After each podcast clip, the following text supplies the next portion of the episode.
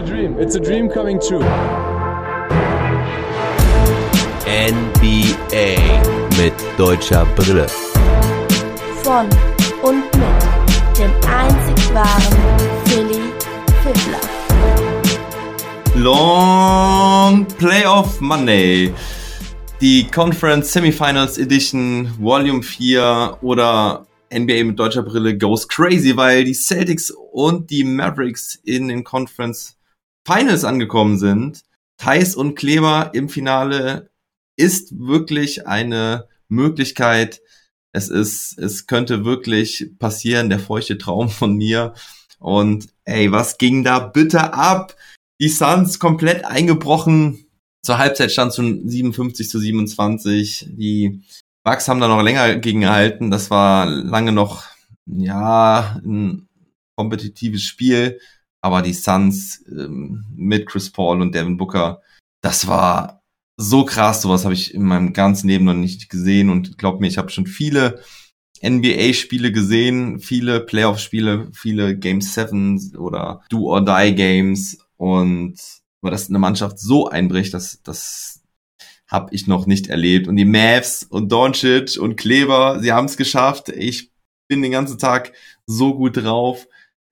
Habe sehr wenig geschlafen und dennoch konnte ich mir, musste ich mir immer weiter die ganzen News und Tweets und Artikel durchlesen, Videos durchlesen, was für Stories alle passiert sind. Manche habe ich sogar echt verpasst. Ähm, also manche Kleinigkeiten habe ich gar nicht mitbekommen aus der Serie. Und ähm, habe aber auch einige noch zu erzählen, die ihr vielleicht nicht mitbekommen habt.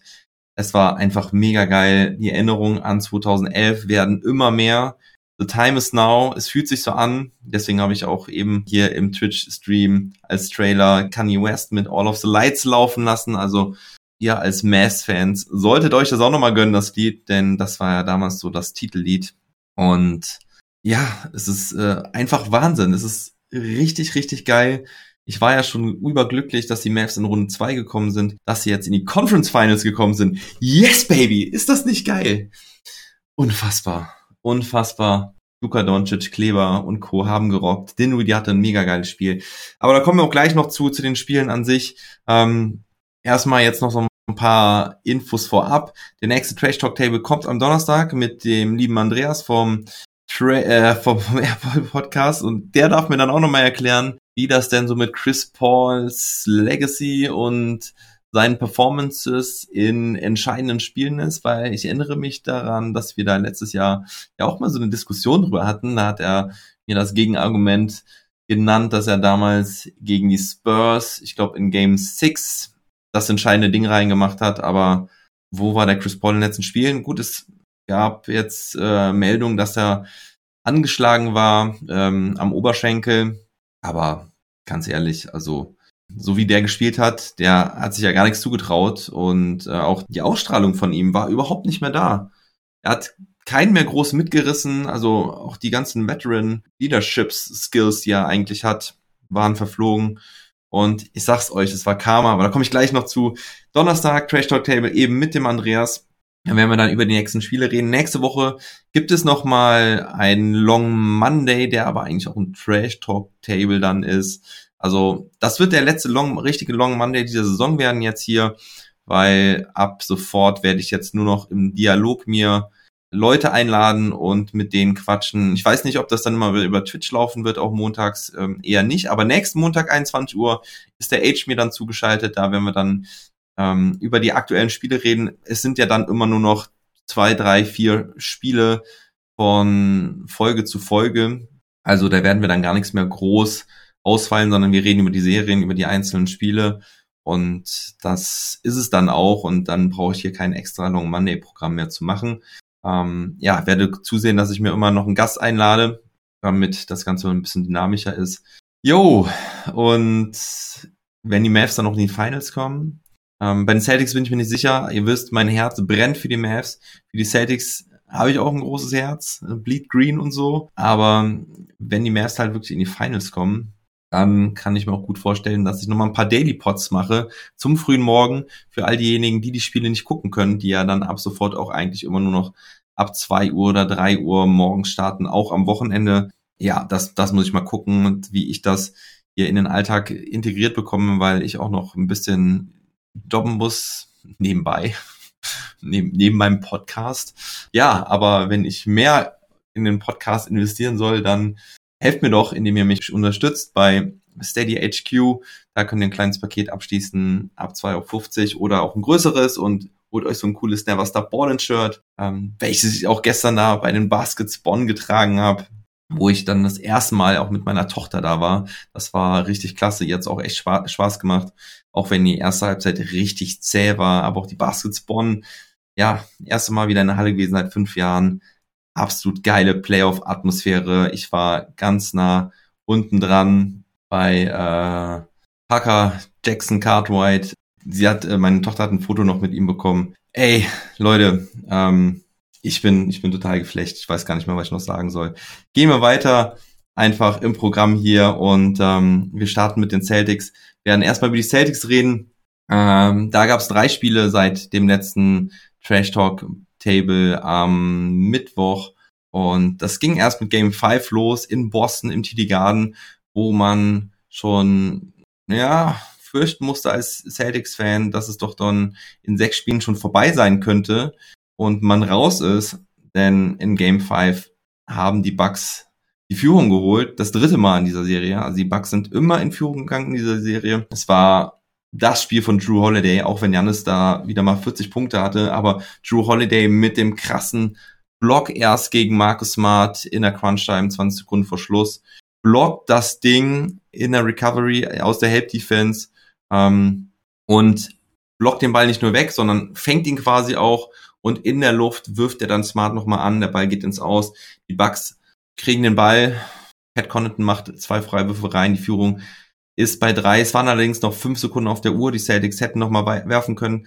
Marcus Smart bringt den Ball nach vorne und wird gestealt von Drew Holiday, der mit diesen zwei Defensivaktionen da den absoluten Mega-Move ausgepackt hat und die Crunch-Time, Klatschness in der Defense Wahnsinnsnummer. Am Ende dann halt 110 zu 107 ausgegangen das Spiel. Die Bucks endlich mal mit einer ordentlichen Dreierquote mit 13 aus 29. Bobby Portis und Connaughton von der Bank mit 14 beziehungsweise 13 Punkten. Und bei den Celtics, ja, war Tatum auch ganz gut drauf, auch wenn er halt seine Dreier immer noch nicht so richtig getroffen hatte, mit nur 2 aus 11, hatte 34 Punkte. Ähm, 6 Rebounds, 4 Assists. Jalen Brown mit, mit 26 Punkten, 8 Rebounds, 6 Assists. Ähm, die Quoten aber überschaubar. Und auch Horford, Grant Williams ähm, haben nicht so richtig gut abgeliefert. Wer richtig stark war in diesem Spiel, war Daniel Theiss, der im ersten und im zweiten Viertel perfekt aus dem Feld war, 5 aus 5. So hat er das Spiel dann auch beendet mit 13 Punkten in 11 Minuten. Da war auch ein richtig geiler Eliup-Dank dabei und ja, paar, paar Jumper, sogar ein Dreier getroffen. Aber ja, am Ende waren es halt die Bucks, die die entscheidenden Situationen für sich gewinnen konnten und entscheiden konnten. Und ja, vor allen Dingen auch die Rebounds klar gewonnen mit 58 zu 40. Ja, und dann mussten die Celtics nach Milwaukee, da gab es dann Game 6, das war das mega Duell zwischen Tatum und Giannis. Tatum mit 46 Punkten, Giannis mit 44 Punkten. Tatum aber im vierten Viertel aufgeblüht, vor allen Dingen nochmal mit 16 Punkten. Dazu hatte er insgesamt neun Rebounds ähm, und noch vier Assists. 108 zu 95, das war eine recht klare Nummer. Der Dreier der Bucks war aber wieder überhaupt nicht gefallen. Bei den Celtics ist er gut gefallen. Auch Marcus Smart mit 5 von 9 von der Dreierlinie. Äh, Tatum mit 7 aus 15. Und äh, so ging die Serie dann halt nochmal nach Boston zu Game 7 und das war dann halt gestern Nacht.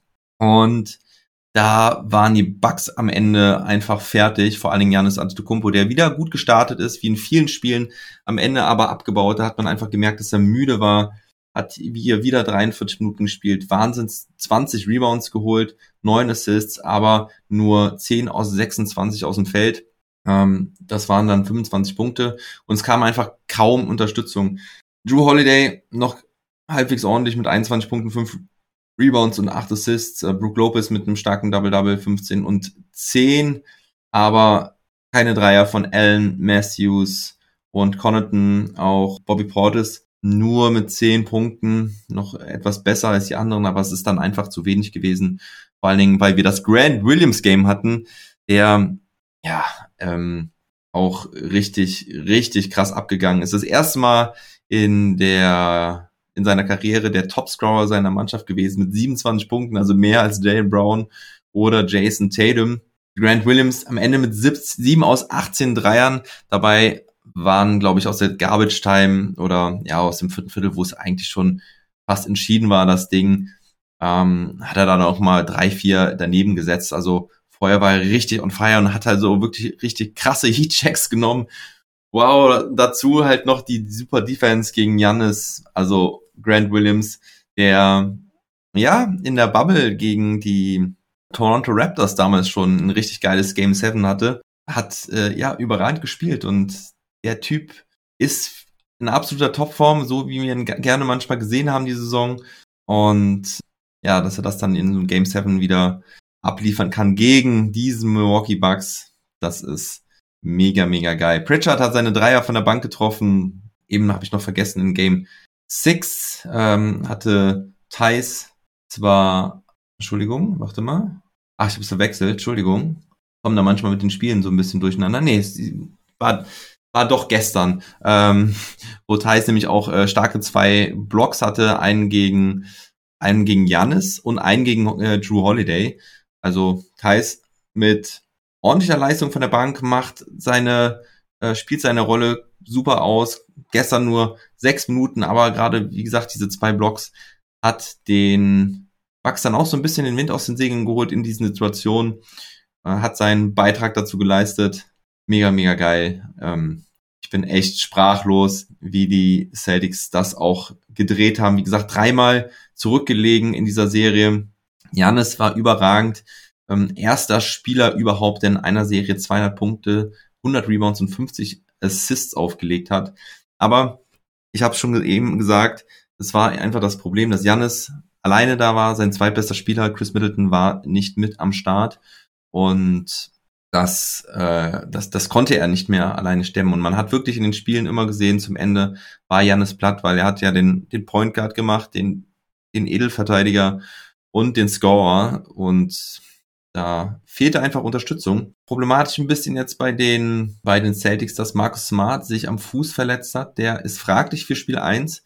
Kein struktureller Schaden oder so hat der MRT ergeben, aber ähm, man weiß nicht, ob er in Spiel 1 gegen die Miami Heat dann spielen kann. Das ist ja dann der Gegner in den Conference Finals. Die Heat haben die Sixers geschlagen. Thais hat, wie gesagt, echt richtig Bock gemacht und auch seine, seine kleine Rolle gut ausgefüllt. Jason Tatum, der hat auch sich super, super, super weiterentwickelt in diesen Playoffs. Echt ein besserer Spieler geworden. Auch schon in den letzten Jahren. Also klar, es ist ja alles so eine Entwicklung. Man muss halt auch mal schlechte Spiele machen, um daraus lernen zu können. Und das hat er getan. Ja, genau wie Luka Doncic auch aus seinen Niederlagen gelernt hat.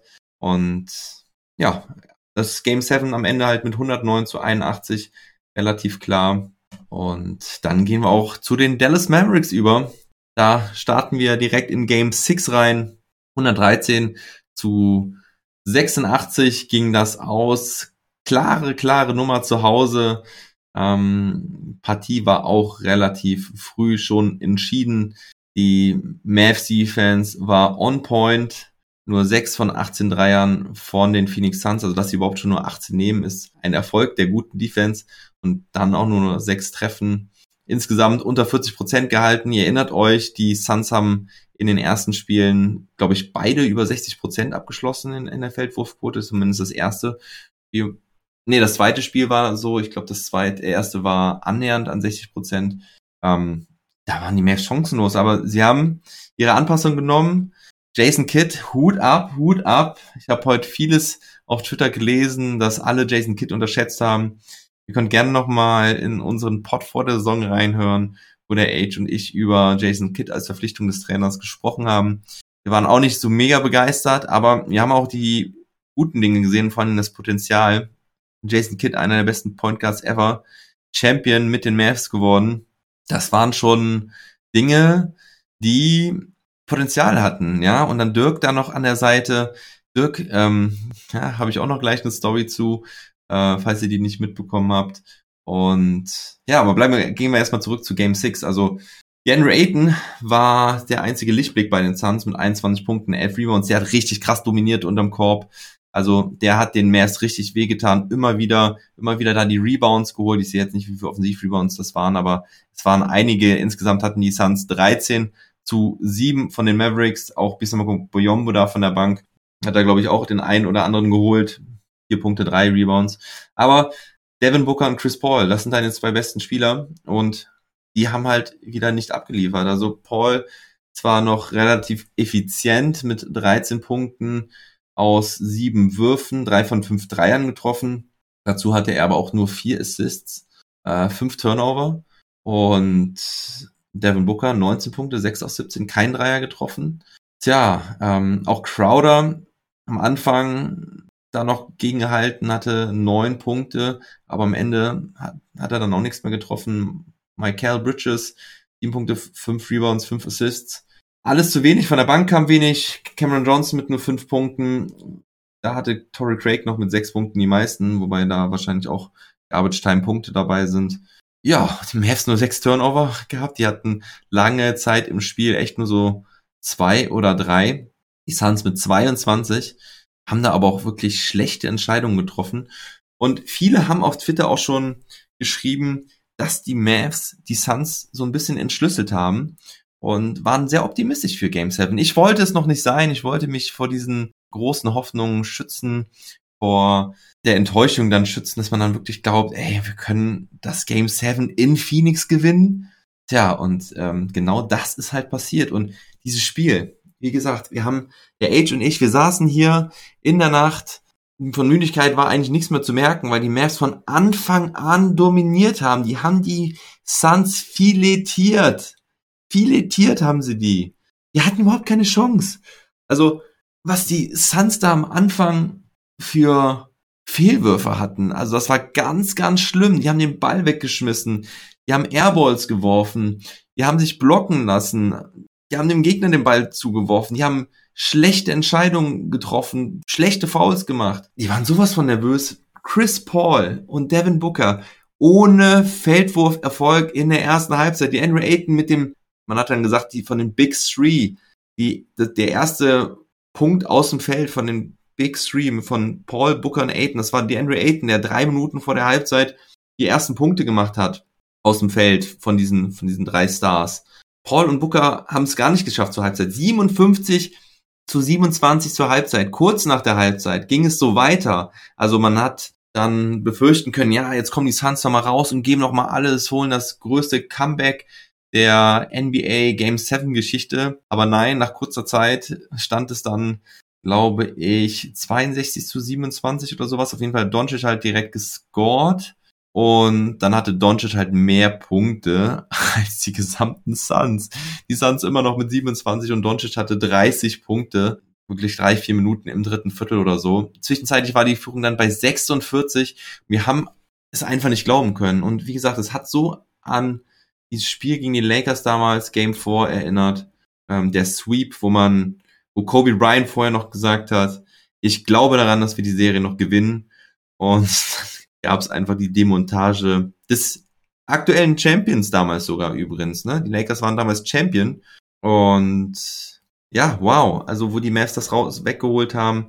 We believe, we believe. Jason Kidd sagt es immer wieder. Kommt sehr über dieses Mindset, da zu sein, an sich zu glauben. Luka, Luka Doncic hat immer, hat vor der Saison noch gesagt, oder war es vor der letzten Saison, ich weiß gar nicht, kommt auch immer im Locked on Mavs Podcast if you don't believe, you shouldn't be here. Also wenn du nicht daran glaubst, solltest du nicht hier sein. Die Mavs haben super Anpassungen gemacht.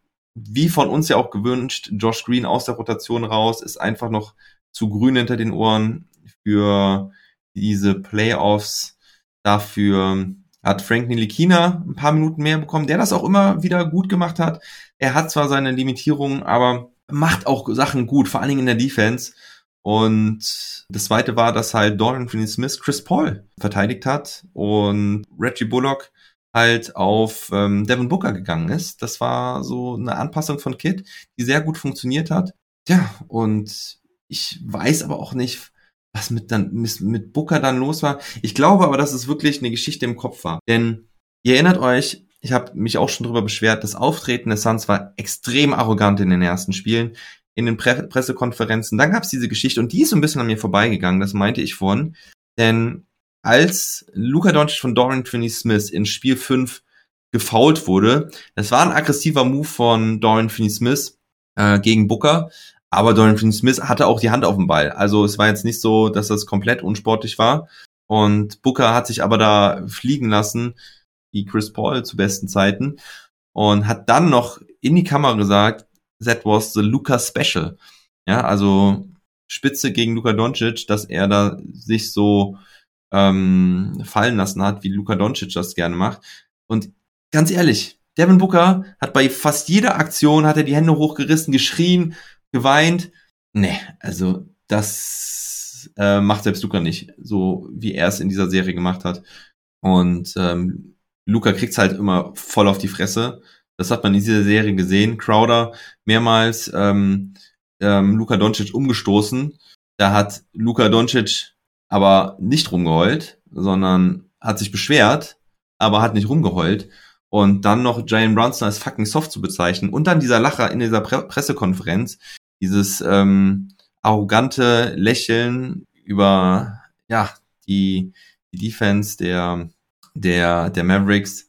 Es waren alles so Aktionen, die zurückgezahlt wurden, weil die Suns sich so sicher waren, dass sie das Ding gewinnen und haben die Mavs nicht respektiert. Und es hat mich an LeBron und Wade 2011 erinnert, die damals äh, respektlos ähm, gehustet haben, äh, Nowitzki nachgeäfft haben, dass, dass Nowitzki ja so krank war und dieses starke Fieber hatte.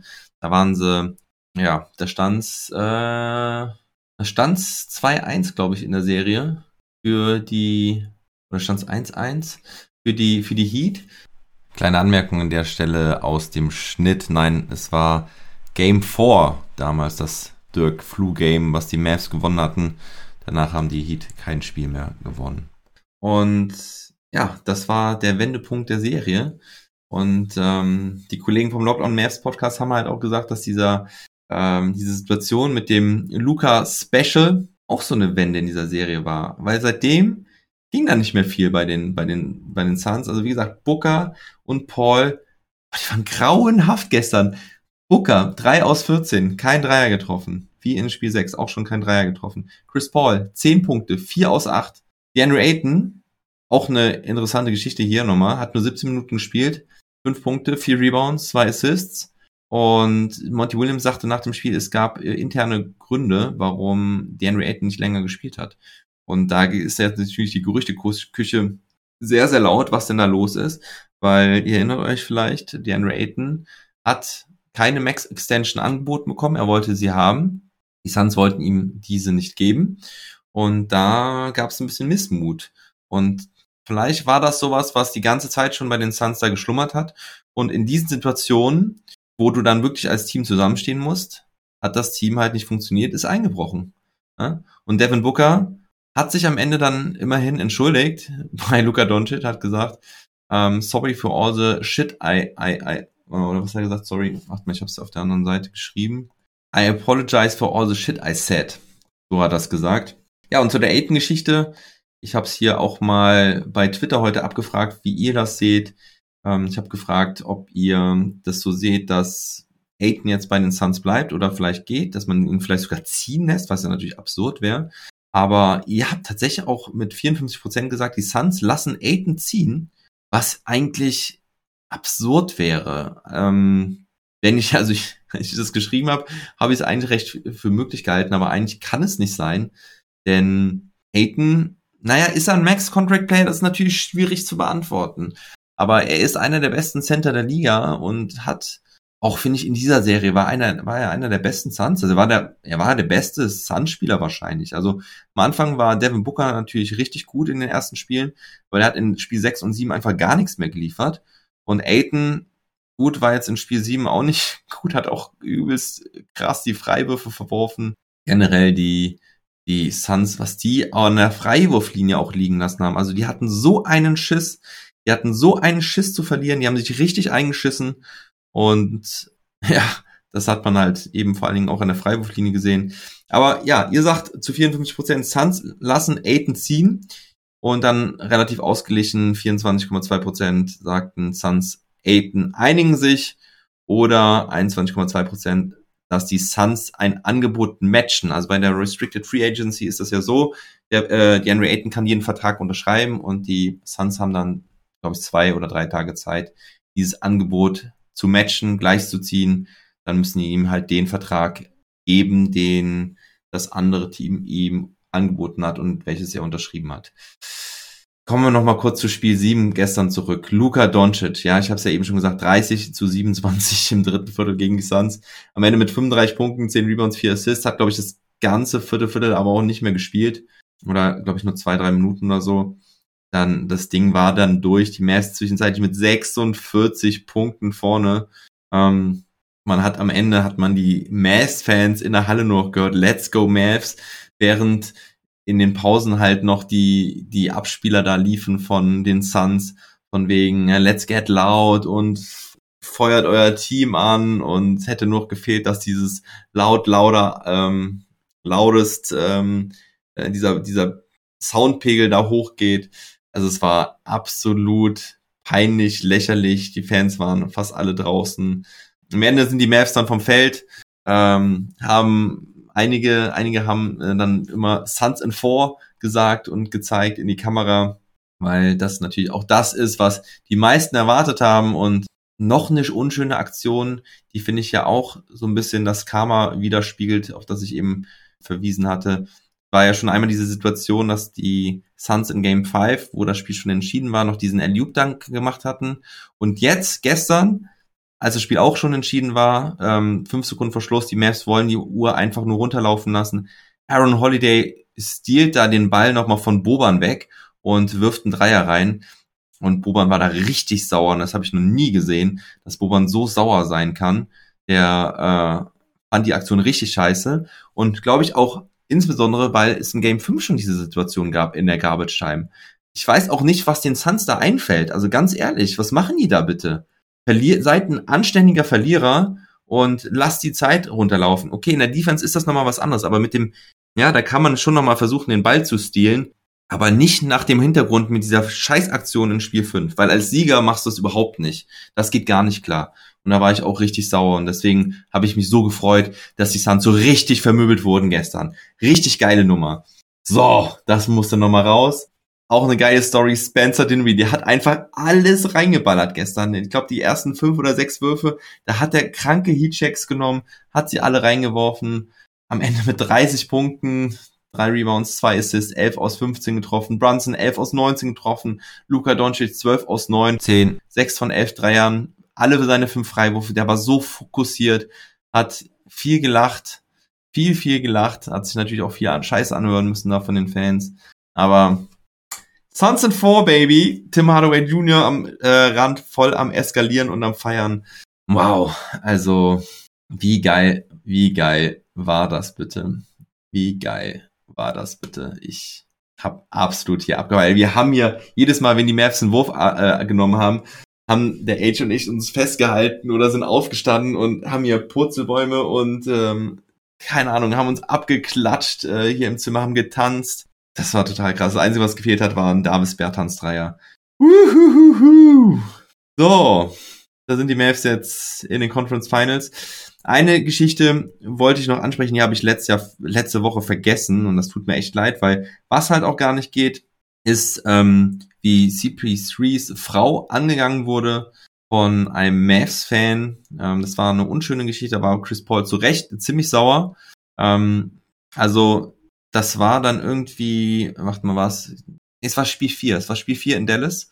Genau, und ähm, da haben die Mavs ja auch äh, recht klar gewonnen, wenn ich mich richtig erinnere. Und ja, man weiß es nicht genau, also ich, man hat es nicht gesehen, aber anscheinend ist halt ein Mavs-Fan, weiß nicht, hat der, ich, ich gehe mal davon aus, dass er der, der, der Frau von Chris Paul so ein so ein Schubser gegeben hat, so ein, so ein, von wegen, ach, guck mal, äh, wir sind viel besser als ihr. Richtige Scheißaktionen macht man nicht. ja, passiert das ganz oft, ja, natürlich, aber das, das soll das Ganze nicht entschuldigen. Und ähm, das geht gar nicht klar. Aber man muss da auch sagen, wenn man das jetzt so gehört hat, äh, dass der Typ, das war halt, ja, es war halt kein Mann, es war ein Männchen. Also es war, keine Ahnung, der war, also ich weiß noch nicht mal, ob der volljährig war. Ähm, aber ich finde, das sollte man auch schon nochmal dazu sagen. Der, der Typ hat dann eine Ansage bekommen, hat auch wirklich von den Leuten äh, drumherum überall eine Ansage bekommen. Ähm, also das war, äh, ich will das jetzt nicht entschuldigen, ja, versteht mich da nicht falsch. Aber ähm, ich weiß, wenn das ein junger Kerl macht, ist es immer noch was anderes, als wenn das ein äh, 30, 40-Jähriger oder so macht wo man irgendwie im ersten Moment immer von ausgeht, wenn man das hört. Aber das hat äh, CP3 natürlich auch sehr angekotzt, hat ihn auch ähm, ganz schön angemuckt, gesagt, ja, äh, wollte ihn, glaube ich, auch am liebsten eins auf die Fresse hauen. Aber die, die Mavs haben da auch ganz klar sich entschuldigt im Namen der ganzen Organisation. Ich weiß nicht, ob der Typ jetzt da irgendwie äh, Hallenverbot bekommt oder sowas. Äh, also die Seite wollte ich jetzt auch nochmal nicht außen vor lassen. Da konnte ich CP3 schon verstehen. Scheiß Aktion, Kinder haben sich auch wohl nicht wohl gefühlt. Ja, aber das äh, natürlich dann auch immer so ein bisschen das los, wenn man dann halt so in der Öffentlichkeit steht. Das äh, geht nicht nur vieler Frauen und Kindern so. Wir hatten ja auch die Geschichte mit, mit Russell Westbrook, wo die Kinder eigentlich nicht mehr, wo Russell Westbrook seine Kinder nicht mehr mit in die Halle nehmen wollte. Tja, also ich hoffe, dass die Leute einfach da mal ein bisschen mehr klarkommen. Also was geht denen ja immer in den, in den Köpfen vor, dass sie sowas machen? Ich verstehe das nicht. Also es ist echt, echt mies. Naja, dann wollte ich noch erzählen, dass es, äh, oder noch mal daran erinnern, ich weiß nicht, ob ich das irgendwann schon mal hier im Podcast gesagt habe, dass Spencer Dinwiddie ja diesen Championship-Bonus in seinem Vertrag hat. Also wenn er Champion wird, bekommt er einen Dollar. Ja, ihr habt richtig gehört, einen Dollar Championship-Prämie. Das hat er sich quasi so als Witz einbauen lassen. Es ja noch der quasi Erlöservertrag, den er da ja unterschrieben hat, der dann nach Dallas getradet wurde. Also ich habe schon gesagt, ich verdoppel seinen Bonus sogar, wenn die Mavs Champion werden. Gerne, gerne mache ich das. Ich glaube, das würden viele machen. Da würde er, glaube ich, dann doch vielleicht sogar äh, gut was zusammenbekommen. Jeder Mavs-Fan auf der Welt ein Dollar ähm, für Spencer Dinwiddie. Das wäre ganz nett. Da könnte er, glaube ich, sein Gehalt aber richtig gut aufbessern. Traurige Nachricht so ein bisschen. Tim Hardaway Jr. wird wohl nicht zurückkommen, also das ist jetzt meine Vermutung. Aber das Ding ist, ich habe ähm, jetzt noch mal vor ein paar Tagen gelesen, dass Tim Hardaway Jr. gerade erst zum Joggen freigegeben wurde. Es gab ja so ein Video, das hat Hoffnung gemacht hat, wo er ähm, einige Würfe genommen hat, aber Jason Kidd hat, glaube ich, vor zehn Tagen oder so gesagt, dass ähm, äh, Tim Hardaway Jr. jetzt gerade erst zum Joggen freigegeben wurde. Also jetzt darf er erst richtig laufen. Und ja, ich glaube nicht, dass Tim Hardaway Jr. in dieser Serie zurückkommen wird, weil es macht dann auch am Ende keinen Sinn mehr, also in, nach den Conference Finals oder in den Conference Finals jemanden da zurückzuholen ins Team. Die Mavs sind jetzt so eingespielt, die haben ihre Rotation. Wenn sich keiner verletzt, dann gehe ich, bin ich ziemlich sicher, dass Hardaway Jr. auf gar keinen Fall spielen wird. Wenn sich natürlich jetzt ein entscheidender Spieler verletzen würde, man wirklich einen Qualitätsverlust hat, dann könnte ich mir vorstellen, dass es sogar vielleicht sogar noch passiert. Aber auch nicht jetzt, weil Tim Hardaway Jr. ist ganz offenbar noch nicht so weit, dass er jetzt spielen kann. Ja, und naja, wir haben jetzt eine Serie gegen die Warriors vor uns. Das wird auch nochmal eine ganz andere Serie, eine geile Serie. Curry gegen Doncic. Wow. Übrigens, die Mavs sind das Team mit dem höchsten Game 7 Win in der ganzen NBA-Geschichte mit 40 Punkten. Damals gegen die Houston Rockets 2005. Das wusste ich auch nicht mehr. 116 zu 76 haben sie da gewonnen. Den Rekord hätten sie eigentlich gestern schlagen können. Aber ja, am Ende haben sie die Suns dann doch noch so ein bisschen punkten lassen. Und zu CP3 nochmal. Er hat jetzt fünfmal in seiner Karriere ein 2 zu 0 Vorsprung in den Playoffs verblasen. Das hat auch noch keiner geschafft. Und normalerweise gewinnen die Teams, wenn sie 2-0 vorne liegen, zu 93 Prozent. Ja, also Doc Rivers sitzt wahrscheinlich irgendwo und denkt sich so, hey, guck doch mal da, Chris Paul, es lag gar nicht an mir, dass wir da mit den Clippers immer die Führung verspielt haben. Nein, ich hatte Chris Paul, der hat's verkackt. Also crazy Geschichten, die da ablaufen. Zu Nowitzki wollte ich noch was sagen, ja, der auch in Phoenix da war, in der Halle, sich natürlich auch sehr gefreut hat und hat nach dem Spiel zu den Mavs-Spielern gesagt, ich hab's euch doch gesagt, what did I tell you? ähm, viel mit Luka Doncic geflüstert, da gab's Umarmungen. Der glaubt auch an das Team und der gibt den Jungs diesen Championship Spirit, ja. Geil ist das einfach. Das ist einfach so geil. Ich feier's unfassbar krass. Ja, immer wieder dann dieser Belief-Gedanke, diese Kabinenansprachen, die man dann von Jason Kidd mitbekommt. Also, es ist alles möglich. Und ich sage euch eins noch, Luka Doncic ist der beste verbleibende Spieler in diesen Playoffs. Ja, wahrscheinlich schon. Also ich habe da vorhin schon drüber nachgedacht, ist es Jason Tatum, aber ja, Jason Tatum hat natürlich nochmal einen defensiven Vorteil, aber Luka Doncic hat halt einfach noch dieses krasse Playmaking, was er machen kann und er ist halt noch flexibler im Scoring. Also das, da hat er noch äh, den einen oder anderen Vorzug vor Jason Tatum und ja, was die Sachen Erfahrung angeht, ist Doncic vielleicht sogar auch noch ein bisschen vor, weil er halt auch noch ein bisschen mehr gesehen hat, ne? Mit Olympia, Eurobasket. Ich meine, Tatum war auch bei der Olympia, okay. Ja, aber Eurobasket, da hat er auch diese Niederlagen kassieren müssen. Ähm, Doncic, wo er ins Halbfinale gekommen ist und dann noch Spiel um Platz drei verloren hat um die Medaille. Das war schon sehr ärgerlich. Wobei Tatum natürlich auch seine Erfahrung gemacht hat da in Peking bei der Blamage des US-Teams. Aber dann halt noch die Geschichte mit Real Madrid und gegen die Clippers letztes Jahr Game 7 gehabt. Ähm, ja, ich glaube, Doncic ist halt insgesamt der, der komplettere Spieler, reifere Spieler. Komplett halt wegen der Defense gibt's natürlich immer Abzüge. Dennoch denke ich, dass ein Doncic ein Spiel immer eher entscheiden kann als ein Tatum. Ja, und gegen die Warriors sahen die Mavs eh recht gut aus.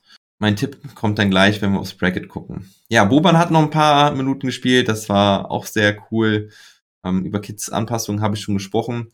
Und Final Word zu Maxi. Ja, der hat halt vor allen Dingen ne, mit Defense und auch einer guten Dreierquote überzeugt. Defense aber vor allen Dingen hatte ein paar geile Blocks gestern dabei. Drei an der Zahl. Ähm, in der Serie insgesamt 27,2 Minuten, 9,9 Punkte, 4 Rebounds, 1,1 Blocks, 46,4 Prozent seiner Dreier getroffen bei vier Versuchen, 55,6 Prozent aus dem Feld insgesamt Net-Rating von plus 2,9. Und wir schließen die Mavericks jetzt hier ab mit den Worten von Jason Kidd, der sagte, A lot of people said this would be a blowout. Well, they were right. Also, die meisten Leute haben damit gerechnet, dass es ein Blowout wird. Natürlich für die Suns. Aber, und, und ja, nun, sie waren die lagen halt richtig. Okay, dann äh, kommen wir zum German Player of the Week. Das möchte ich einmal vorführen. Das war ein Block von Maxi Kleber halt gestern in dem Spiel gegen Chris Paul. Also es gab ein paar geile Plays, auch von Thais. Ihr habt diesen Alley-Oop-Dank angesprochen. Auch Thais hatte auch äh, da diesen guten Block gegen gegen. Ähm, aber für mich das beste Play, weil das wichtigste Play von Anfang an CP3 und Booker aus dem Spiel zu nehmen, war ähm, dieser Block von Maxi Kleber gegen Chris Paul. Das war, war ein fettes Play, äh, ziemlich am Anfang des Spiels. Maxi Kleber kommt aus der Help Defense und haut das Ding weg. Achtung. Chris Paul, screen by Crowder against Doncic, 3 to 5.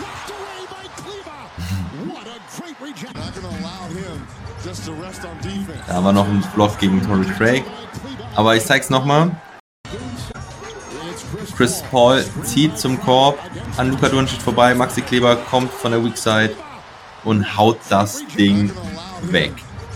Ja, also richtig gutes Spiel von Maxi Kleber. Ja, das ist mein German Play of the Week. Und dann kommen wir zu den anderen Serien.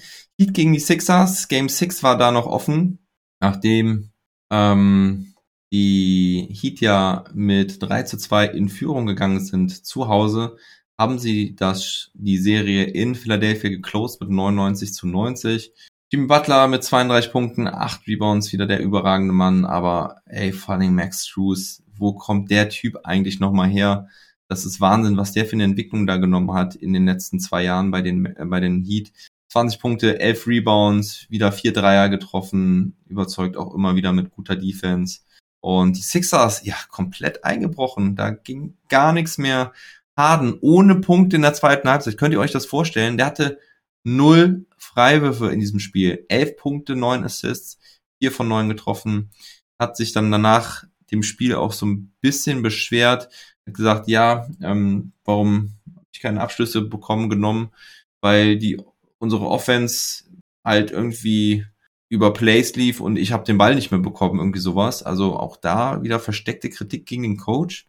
Ja, Embiid 20 Punkte, 12 Rebounds, 7 aus 24. Ich glaube, Embiid kann man keinen Vorwurf machen. Der hat jetzt wirklich so durch die Verletzung gespielt mit Bänderriss im Daumen, ähm, dann dieser Bruch ähm, über dem Auge. Ähm, ich glaube, dann bist du auch irgendwann mal durch und dann hat sich Danny Green halt noch böse verletzt im ersten Viertel, aber da komme ich eigentlich nachher noch zu. Habe ich im News-Teil noch drin. Tyrese Maxi noch wahrscheinlich der beste Mann mit 20 Punkten, aber ja, ähm, war dann doch irgendwie zu wenig von den Sixers und vor allen Dingen muss man sich natürlich fragen, ist James Harden ein Max-Player? Er wird bestimmt einen Max-Contract irgendwo angeboten bekommen oder weiß es gar nicht mehr, ob diese anderen Teams, die jetzt irgendwie im Rebuild oder im Aufbau sind, ob die jetzt, jetzt einen James Harden für einen Max-Contract holen wollen, weil das birgt schon die Gefahr, dass das ein richtiger schlechter Contract wird mit den Jahren, denn wo ist bitte die Spritzigkeit und Explosivität von, von James Harden? Das kann einem echt Sorgen machen. Zu viel Party gemacht, der Gute. Kann ich ihm nicht verübeln. Deswegen kommen wir jetzt zur nächsten Serie schon. Ähm, die Warriors gegen Grizzlies. Da gab es erstmal noch in Game 5 einen ganz klaren Sieg für die Grizzlies. Also auch ein krasser Blowout, 134 zu 95. Da haben die Grizzlies mehr Dreier getroffen als die Warriors, was schon krass ist, dass sie das Team um Curry und Thompson an der Dreierlinie ausstechen. Aber vor allen Dingen haben sie sie auch an den Brettern dominiert. 63 zu 45 äh, Rebounds geholt. Die Grizzlies hatten 18 Offensiv-Rebounds. Steven Adams ist da ja in die Starting Five gerückt. Das hat auf jeden Fall Früchte getragen. Er hatte 13 Rebounds in diesem Spiel. Aber auch Clark mit sieben, Jaron Jackson Jr. mit acht, Kyle Anderson mit sechs. Und ja, ähm, ohne Jam Rand noch zu Hause mal ähm, gewonnen, die Grizzlies. Das war auf jeden Fall, denke ich, auch eine coole Nummer. Äh, konnten sich so gut aus diesen Playoffs verabschieden. Ich meine, sie hatten sich ja noch nicht verabschiedet, weil sie haben ja noch gehofft, dass sie vielleicht sogar auch noch Game 6 gewinnen können. Aber ich hatte das ja auch so schon predicted im letzten Trash Talk Table, dass die äh, Grizzlies zu Hause nochmal eins gewinnen und die Warriors das dann aber zu Hause äh, eintüten. Also in diesem Spiel fünf, ja, Curry mit nur 14 Punkten, Thompson mit 19. Äh, aber wie gesagt, das Spiel war halt auch früh entschieden, deswegen haben die auch alle nicht mehr lange gespielt, keiner über 30 Minuten.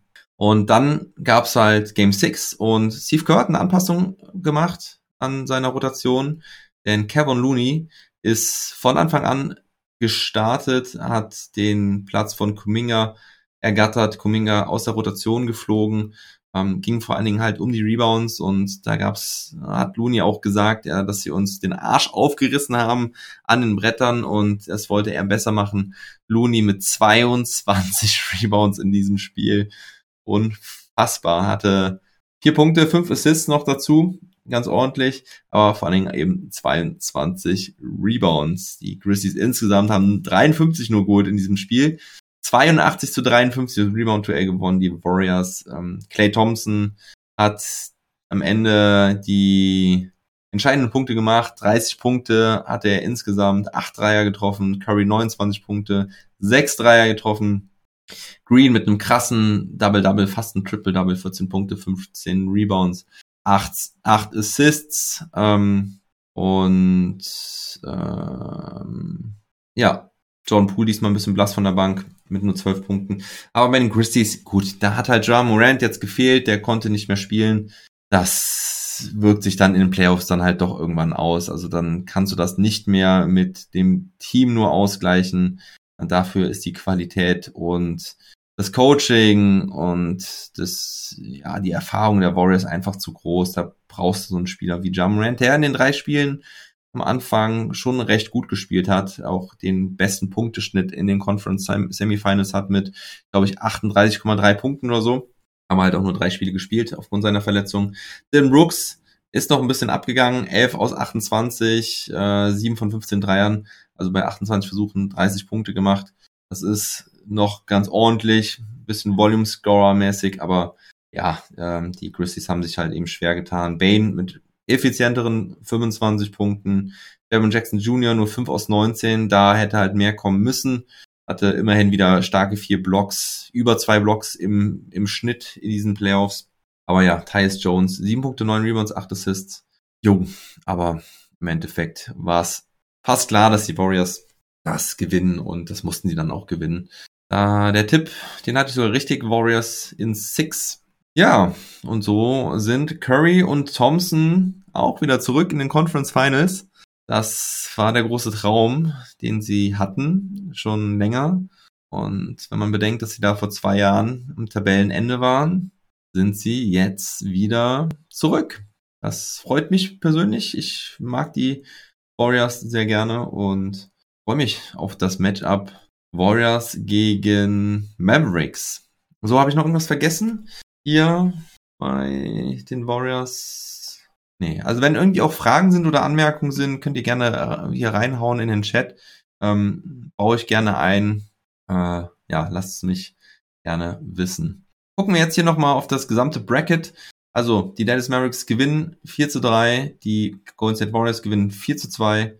Den Tipp hatte ich richtig. Bei den Suns habe ich es ja heimlich gehofft, dass die Mavs das in sieben reißen können, aber das hätte ich euch ja nicht erzählen können. Das hättet ihr mir ja nie geglaubt. Außerdem wollte ich mir keine Hoffnung machen, die dann doch wieder nur enttäuscht werden. Ähm, jetzt mache ich eine Prediction für die Conference Finals und jetzt bin ich halt hyped und jetzt komme ich da nicht mehr zurück und ich sage, Dallas sind Six. Also sie sahen gut aus gegen die Warriors. Doncic ist on fire. Das Team glaubt dran. Die wissen, dass alles möglich ist. Die haben den Spirit in der Franchise drin. Das Coaching ist da. Kit macht die Anpassungen. Wie gesagt, sie haben, glaube ich, den, den, den flexibelsten Spieler in den verbleibenden Playoffs mit Luka Doncic. Und ich glaube, die Mavericks können das echt schaffen, auch wenn es richtig schwer wird. Der Heimvorteil der Warriors ist auch stark. Ne? Also in der Halle wird es sehr, sehr schwer zu gewinnen. Und ja, ich bereue es eigentlich schon wieder fast, dass ich Dallas in Six sage. Aber scheiß drauf, ich wünsche mir es einfach. Boston gewinnt seine Serie gegen Miami in, in sechs. Dallas gewinnt seine in sechs. Und wir haben dann wirklich Celtics gegen Mavericks, meine zwei Lieblingsteams in den Finals, wo ich natürlich klar für die Mavericks bin. Ähm, ja, gerade nochmal die Conference Finals im Osten, Miami gegen Philadelphia, da hatte ich ja gesagt, Miami in five, da war ich knapp daneben, genauso wie mit Boston gegen Milwaukee, da habe ich gesagt, Boston in six, es ist Boston in seven geworden. Und Miami, Boston, ja, hatte ich ja gesagt, Boston in six. Ja, und dann hoffe ich halt wirklich, dass wir Kleber gegen Thais in den Finals sehen und mal wieder nach Nowitzki den ersten deutschen Champion haben. Das wäre doch geil. Also wenn Dallas gegen Boston spielen würde, wäre das ja dann schon safe, das Ding. Ich habe mir ja auch vor zwei Jahren schon Schröder gegen Heiß gewünscht, als Schröder noch bei den Lakers war. Also, nee, letztes Jahr, letzte Saison. Gut, ist nicht so ausgegangen. Schröder äh, mies gescheitert in den Playoffs mit den Lakers. Thais wurde vorher noch weggetradet von den Celtics. Ich bin immer noch ein bisschen sauer drum, aber gut. Äh, schauen wir mal. Vielleicht gibt's ja auch ein Happy End bei den Celtics und die werden dieses Jahr Champion. Aber bei Boston gegen Miami ah, da sehe ich einfach mehr Waffen von den Celtics offensiv, ja. Ähm, können über Jalen Brown und über Jason Tatum gehen. Äh, Marcus Smart bringt dir immer auch wieder ganz kranke Aktionen und trifft auch immer mal wieder so ein wildes Ding, wo er dich dann auch mit zurückbringen kann. Ähm, du hast Horford, der gezeigt hat, dass er auf höchstem Level noch spielen kann, vor allen Dingen auch gut verteidigen kann. Also da freue ich mich auf das Matchup mit, mit Adebayo. Robert Williams sollte eigentlich auch übrigens, das habe ich von ganz vergessen, in Spiel 7 spielen. Also war eigentlich auf dem, auf dem Anmeldebogen. Aber man hat sich dann kurzfristig doch entschieden, dass er nicht spielt. Der hatte ja wieder Probleme mit dem Knie, an dem er auch operiert wurde. Dann hat man ihn besser draußen gelassen. Und er könnte aber halt auch jedes Spiel jetzt wieder zurückkehren. Das wird aber ja noch offen sein. Das, das wissen wir nicht genau ähm, ob er jetzt sein Game One spielen wird. Marcus Smart ist auch fraglich, weiß nicht, ob ich das von vergessen hatte. Ähm, aber ja, wie gesagt, insgesamt die Waffen der Celtics, glaube ich, ein bisschen besser. Defense sind beide richtig gut. Das wird wieder mega spannend. Aber ich glaube, die Offense der Celtics hat insgesamt mehr Möglichkeiten. So, dann haben wir noch ein paar News, die ich ähm, ja anbringen möchte oder die ich euch nicht vorenthalten möchte. Es gibt jetzt Conference Finals MVPs. Das ist eine neue Trophäe, die ist dies Jahr jetzt eingeführt worden. Jetzt vor kurzem erst bekannt gegeben worden. Also ich wusste davon nichts. Ich habe auch keine Gerüchte zugehört oder so. Und lustigerweise gibt es ja eine für den Westen und für den Osten natürlich. Und die im Westen heißt Magic Johnson Trophy und die im Osten heißt Larry Bird Trophy. Also auch das finde ich wieder cool von der NBA, dass sie da ihre alten Helden zelebrieren und die Spieler so auch äh, nicht ganz in Vergessenheit geraten. Und außerdem ist der Conference-Title auch umbenannt worden. Also da gibt es auch jetzt den Oscar Robertson und den Bob Cusey-Title. Cusey oder Cousy, ich bin mir mal nicht so ganz sicher, ist ja auch eine alte Celtics-Legende aus Bill Russells Zeiten. Ähm, Oscar Robertson mit den Cincinnati, boah, wieder vergessen, wie das Team heißt, aber ist mit denen Champion geworden, ist ja auch, äh, ist ja die Triple-Double-Legende, ja, glaub, oder? Ja, doch, ich meine, Oscar Robertson müsste das gewesen sein, der vor Russell Westbrook die meisten Triple-Doubles in der Karriere hatte. Ja, also, ich fände geil, wenn diese erste Trophäe, also die Magic Johnson Trophy an Luka Doncic geht und die Oscar Robertson Trophy an die Mavs. Ja, das, das war eigentlich ganz cool. Äh, auf jeden Fall finde ich cool, dass die, äh, dass die NBA das auch eingeführt hat. Dann, ähm, ja, News zu den Sixers habe ich eben schon angedeutet. Harden und Rivers sollen bleiben. Also Doc Rivers, der sehr in der Kritik steht, ähm, hat äh, Daryl Morey, der, der GM, hat gesagt, dass Rivers ähm, nächstes Jahr als Trainer zurückkehren wird und James Harden soll auch bleiben. Der hat ja gesagt, er hätte es verschlafen, seine Option zu ziehen. Und ich will es nur noch mal sagen, Leute, ja, ich habe es vor ein paar Wochen gesagt.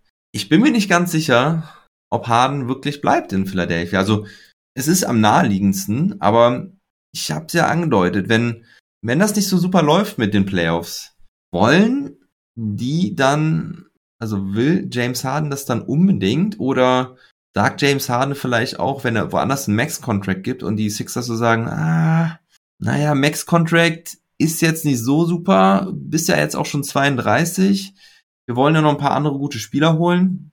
Ja, und dann sagt James Harden, okay, nee, dann gehe ich halt zu den Pistons. Ach, keine Ahnung, wen. Irgendein Team, was, was, was Salary Cap. Ich hoffe, du das Orlando Magic. In Florida soll es, glaube ich, auch gute Stripclubs geben. Also, das Ding ist halt nicht safe. Und das wäre natürlich richtig mies für die Sixers, ne? Und auch an der Sixers Stelle ist jetzt auch irgendwie ein bisschen doof, weil eigentlich müssen die ihm ja auch einen Max-Contract geben, weil du hast doch diesen Trade jetzt nicht gemacht, um dann James Harden halt wieder gehen zu lassen. Und dann hast du Ben Simmons abgegeben, du hast Seth Curry abgegeben, du hast zwei First-Rounder abgegeben.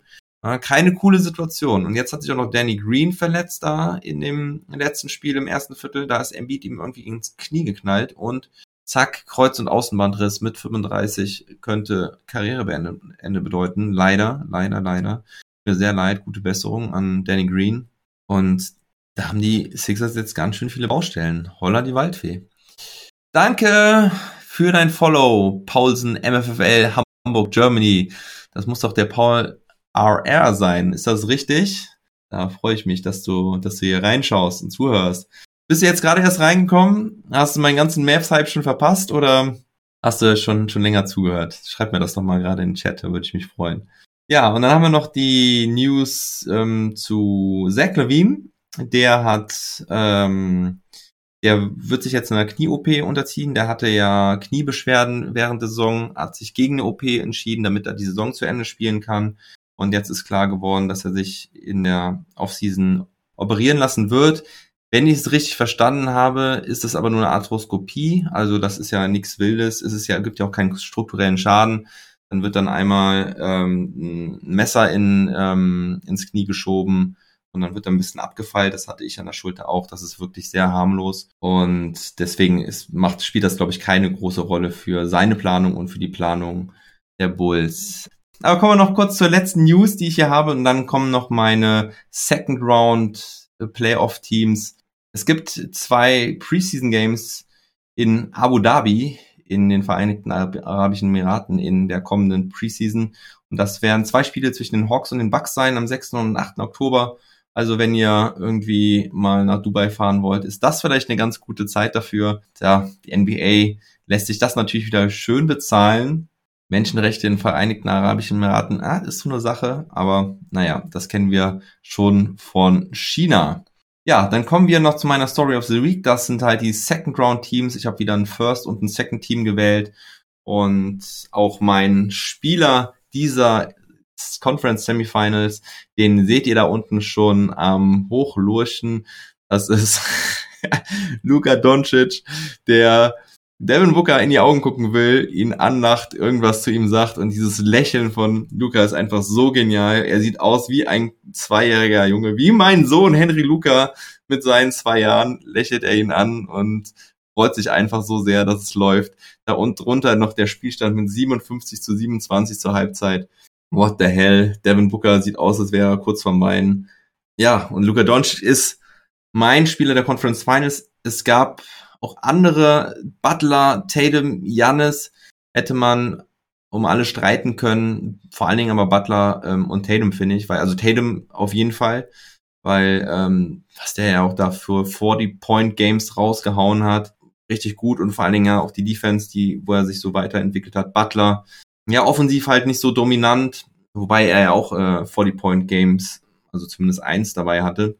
Aber dass Doncic als der Star in seinem Team, die den First Seed der, der Phoenix Suns so rausgehauen hat, mit einer überragenden Leistung gestern und halt auch in den Spielen davor. Gab, gab nur ganz wenige Szenen, wo, wo Luca nicht hundertprozentig da war, wo er mal so ein bisschen abgeschaltet hat, wo er so ein bisschen frustriert war. Aber sonst, er hat die Mavs einfach so gut gemacht, so besser gemacht, seine ganzen Mitspieler. Und deswegen ist Doncic mein Man of the Second Round. Vielleicht auch ein bisschen mit Mavs Brille, das kann ich eh nie ganz abschalten. Hm. Aber ja, ähm, Doncic da neben Jimmy Butler, Tatum, Giannis und Al Horford habe ich da noch ins First Team geholt. Das ist meine, ähm, das sind, waren für mich die fünf besten Spieler in diesen Playoffs, in dieser zweiten Runde. Mein Second Team besteht aus Steph Curry, der nicht jedes Spiel so super war, aber trotzdem ja der beste Mann der Warriors und ja, schon, schon auch sehr gut gespielt hat, muss man sagen. Ich habe Jalen Brunson daneben gestellt, der auch nicht jedes Spiel überragend war, aber ja, als, also wen sollte man von den Mavs sonst noch reinholen? Also bei den Mavs sind halt alle Rollenspieler gut, aber es gibt einfach nicht diesen zweiten richtigen Star, wie es zum Beispiel Jalen Brown ist, den ich auch im Second Team habe. Ähm, aber Brunson war schon auch sehr stark ähm, gegen die Suns, hat immer wieder wichtige Punkte gemacht und insgesamt sehen die äh, Statistiken da auch sehr gut aus. Ich glaube, er ist auf Platz 13 vom Scoring her in dieser zweiten Runde.